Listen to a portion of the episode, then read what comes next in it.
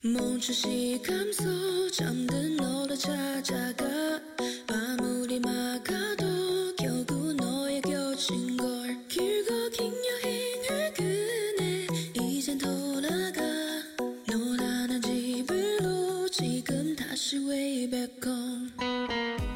各位队友，欢迎您收听由喜马拉雅 FM 独家播出的娱乐节目《万事屋》。我是身高一米五，体重两百八，一九二七年属鹤的音频主编六六啊。最近啊，六六说话总口误。上次开直播呢，容光焕发，容光焕发，说了五遍都没有说正确。哎，最近啊，真的是嘴瓢的厉害。我感觉没事儿的时候，真的应该再练习一下绕口令，例如粉红墙上画凤凰，凤凰画在粉红墙，红凤凰粉凤凰，红粉凤凰花凤凰，红粉凤凰花凤凰。在生活中，偶尔呢，我们会嘴瓢，还经常犯说都不会话的毛病。有一次去海边游泳，我妈说：“你先别下水。”太危险！等我给你租个花圈。花圈，您确定？有一次中午做饭，妈妈给我一盆胡萝卜，说：“去把胡萝卜切成肉丁。”请问妈妈，这个我要怎么操作呀？上街买菜，碰见我二舅了，张口就喊：“买舅啊，二菜！”只看我二舅一脸懵逼啊！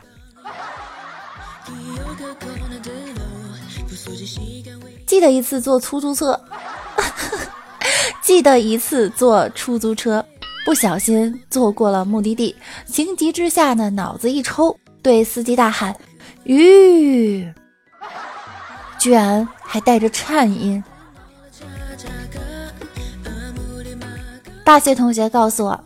哎我好久没用洗面奶洗奶了。What? 一次去买卫生巾，对老板说：“老板要一包卫生巾。”老板居然问我要三鲜的还是麻辣的？嗯，三鲜吧，我怕麻辣的我受不了。有一次帮老板订酒店，想问问人家有没有什么免费上网之类的服务，却怎么也想不出来怎么说好。于是呢，就问对方：“请问你们这里有什么特殊服务吗？”和领导等众人喝酒，举起酒杯，大声道：“让我们同归于尽吧！”当时啊，脑子太热了。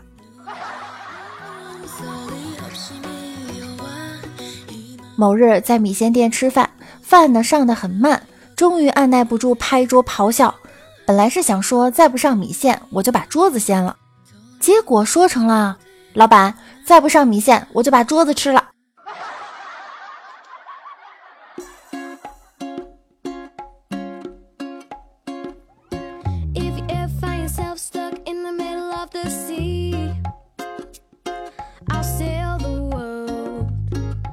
李大脚去外地出差，经销商请吃饭。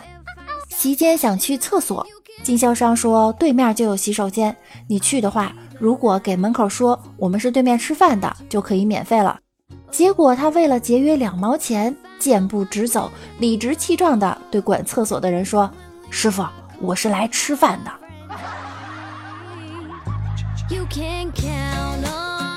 李大脚刚看过《射雕英雄传》。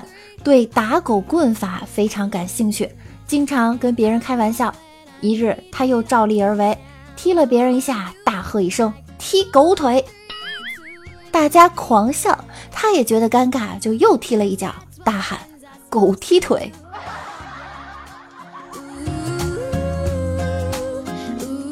毛美丽呢是物流部的，过了年呀，客户打电话过来查询节前的货物什么时候到。因为过年这几天浑浑噩噩的，王美丽也搞不清楚订单的内容，就顺口问了一句：“您是什么东西？”李 李大脚上学的时候，假期出去打工，在一家饭店呢，想找一份服务员的工作。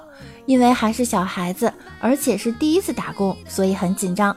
本来想问经理需不需要打工的，又想问需不需要人手，会比较含蓄一点。结果说成：“经理，你们这里需不需要打手？”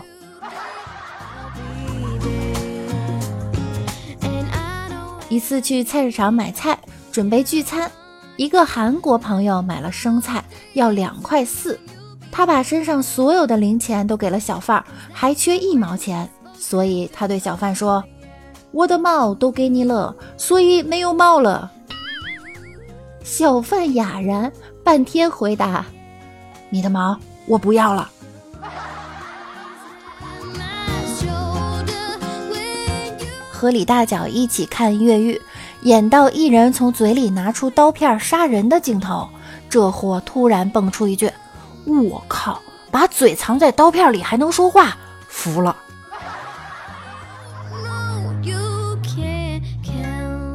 前一阵推荐一个朋友看韩国电影《釜山行》，结果过了几天，朋友打电话来看了十几集了，还没有丧尸出现呀！我纳闷的不得了，问：“《釜山行》还有十几集？”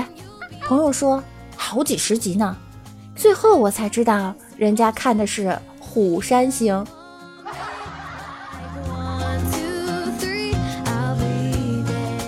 当年找工作时，主考官问我是哪年毕业的，我本来是要说两千年的，结果一激动说两千年前。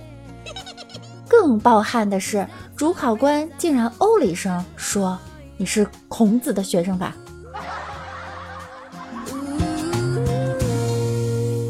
有一次，李大脚向我借钱，本来说的是等我取了钱就还你，说成了等我有了钱就娶你。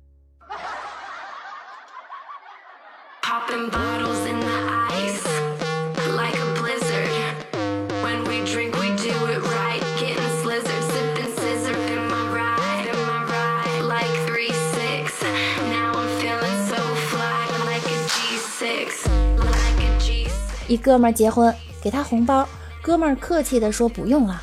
我说那哪行啊，一年就一次，一定得拿着。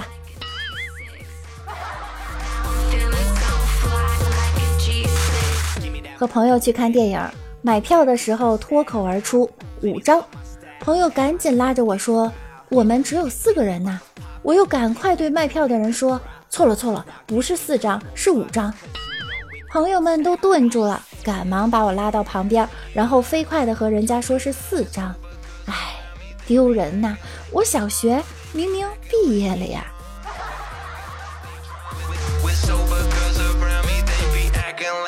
我们在一起神侃，说以后啊有了钱要怎么花。王美丽大声说：“我要买一件雕牌大衣。”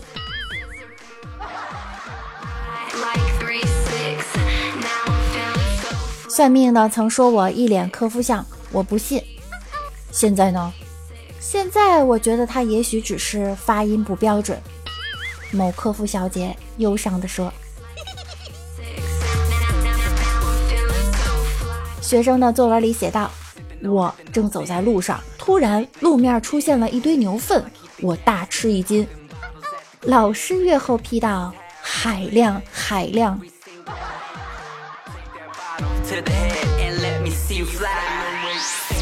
一次跟表妹在家吃饭，不小心洒了汤，纸巾都用光了。表妹忙喊：“快点快点，去厕纸拿厕所。”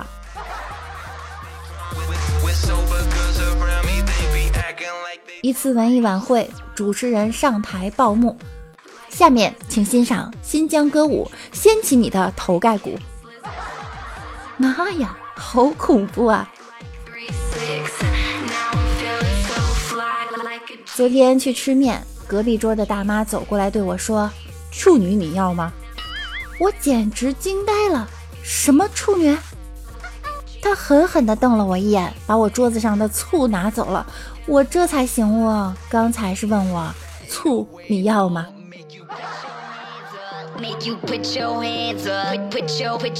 今天朋友去了一个顶级投行培训学习，晚上吃饭，我问他。培训这么久了，学了些什么东西？他沉思很久，目光深沉，缓缓地吐了一口烟，说：“你们知道投资和投机的区别吗？”大家摇摇头。他说：“开始我也不知道，后来听同学互相探讨，才知道是普通话和广东话的区别。”小侄子下学回来，兴奋地告诉我：“姑姑，老师说明天要教人兽表演，要交一百块钱。”啊，人兽表演？什么动物啊？安全吗？这些问题孩子都不知道，无奈就打电话给班主任，才知道是人寿保险。下班去楼下的沙县吃饭，老板说：“你车停在那里会被划。”我觉得哪有那么倒霉啊！一会儿就走了。吃完饭出来，车是没有被划，但是吃了一记罚单。老板又说：“早告诉你了，会被划的啦。”扛住了柴米油盐的麻烦，扛住了朋友聚会的调侃，扛住了世俗生活的刁难，却扛不住对你的喜欢。在节目的最后，我们来看一下上期节目中小耳朵的留言。ID 为韩小七一九九九的小哥哥说。终于赶上进度了，三天的时间全部听完，好喜欢六六的声音。感谢您的支持，有的时候我都不敢听自己早期的节目，确实是太青涩了哈，大家多多包涵。我们小胡生说，《西游记》原著牵马的其实是沙僧，八戒才是挑担的。呃，六六呢特意去百度了一下。在影视剧中，沙僧挑着担牵马的话呢，都有牵过，包括唐僧。但是在小说原著中，确实是八戒挑担，沙僧牵马。我们六六家的星辉公布了上期节目最后段子的答案，名字最后一个字。这期节目啊够隐晦，不过我喜欢。不过。六六想说，我们的节目啊，且听且珍惜，搞不好哪天又要被下架了哟。在上期节目中啊，还有很多小可爱给我留言了，希望呢，在下期节目中还可以看到你们的身影哟。那以上就是本期节目的所有内容了。如果您喜欢我的段子，可以点击节目下方我头像右侧的赞助按钮，送上您的小礼物。谢谢您对我的支持。在工作之余，记得要来听我的段子哟。喜欢我声音的，可以点击节目右侧的订阅。我们的互动 QQ 群是七零三零九五四五四。微信公众号是主播六六，大写的六哟。我每晚十点呢，也会在喜马拉雅直播间等着你们。想要更多的了解我，就来直播间和我一起互动吧。